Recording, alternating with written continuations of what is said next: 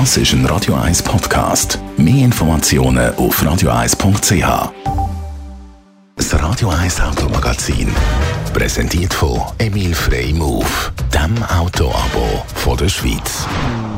Andrea Auer, Autoexpertin von Comparis. Heute reden wir über den Hyundai Santa Fe. Santa Fe ist ja die Hauptstadt vom US-Bundesstaat New Mexico. Es ist ein Frachtschiff Typ und eben auch der Name vom neuesten SUV von Hyundai. Es ist äh, bis jetzt schon die fünfte Generation von dem Auto. Gibt es äh, an dieser neuen Generation jetzt etwas Spezielles? Ja, ich glaube, speziell ist, dass es mit dem Santa Fe aus der Vergangenheit nicht mehr so viel zu tun hat, zumindest optisch. Die Rundungen die gehören eben der Vergangenheit an. Die neueste Version die erinnert eher an ein Einstiegsmodell von Land Rover mit vielen Ecken und Kanten.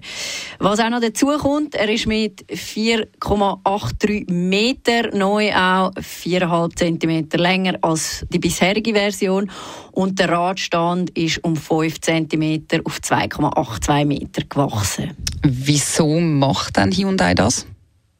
Ja, also gemäß Hyundai ist das Hauptziel so ein dass man mit dem Santa Fe auch, äh, ich sage jetzt mal, outdoor-aktivere Zielgruppen ansprechen will.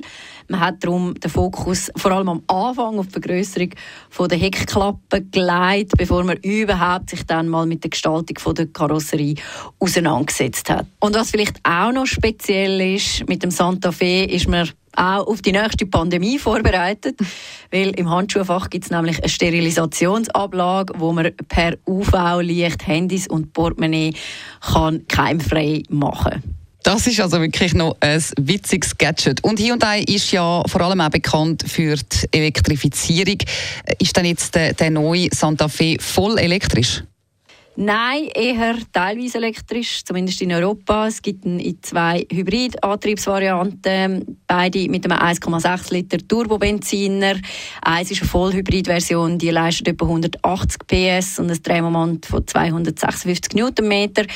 Dann gibt es auch noch eine Plug-in-Variante, die bringt es dann etwa auf 160 PS. Die Daten die sind allerdings noch provisorisch, die Homologation die ist noch nicht abgeschlossen. Ähm, sowieso, wer sich dafür interessiert, der muss sich auch noch ein bisschen bisschen geduldet. Der mhm. Marktstart ist in Europa für die erste Hälfte 2024 geplant. Also so schnell würde ich noch nicht mit dem Modell rechnen. Über den neuen Hyundai Santa Fe haben wir geredet. Besten Dank, Andrea Auer, Autoexpertin von Comparis. Das Radio 1 Automagazin, präsentiert von Emil Frey Move, dem Autoabo von der Schweiz.